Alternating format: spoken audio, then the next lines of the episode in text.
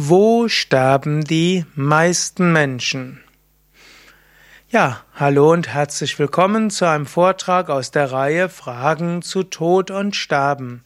Mein Name ist Sukadev von www.yoga-vidya.de Wo sterben die meisten Menschen? Vermutlich im Westen heutzutage sind es die Krankenhäuser, wo die meisten Menschen sterben.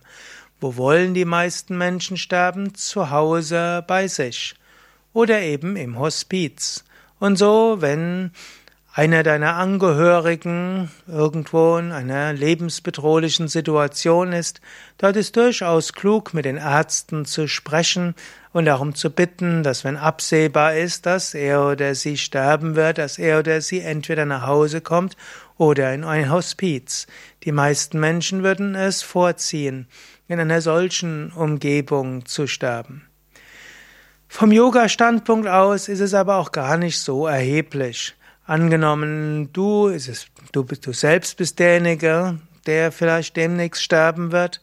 Viel klüger ist es, anstatt zu überlegen, wo will ich genau sterben, ist, Du denkst an Gott, du sprichst Gebete, du verabschiedest dich, du machst dein Vermächtnis, du löst dich von allem, du liest vielleicht, solange du es noch kannst, Bücher über Karma und Reinkarnation. Ich habe ja auch ein Buch dazu geschrieben und du bereitest dich innerlich auf den Tod vor. Letztlich vom Yoga-Standpunkt aus spielt es weniger die Rolle, wo du stirbst, sondern mit welcher Einstellung du stirbst. Im Yoga gibt es sogar Empfehlungen, wie du am besten stirbst.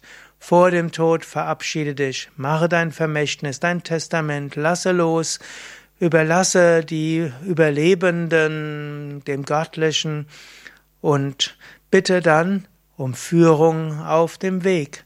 Und idealerweise hast du vor dem Tod schon regelmäßige Meditationserfahrung.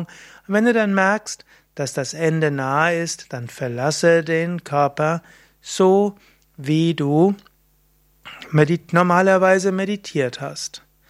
So wirst du nicht sterben wie die meisten Menschen, du wirst vielleicht dort sterben, wo die meisten Menschen sterben, aber du wirst auf andere Weise sterben und so einen schönen Tod haben.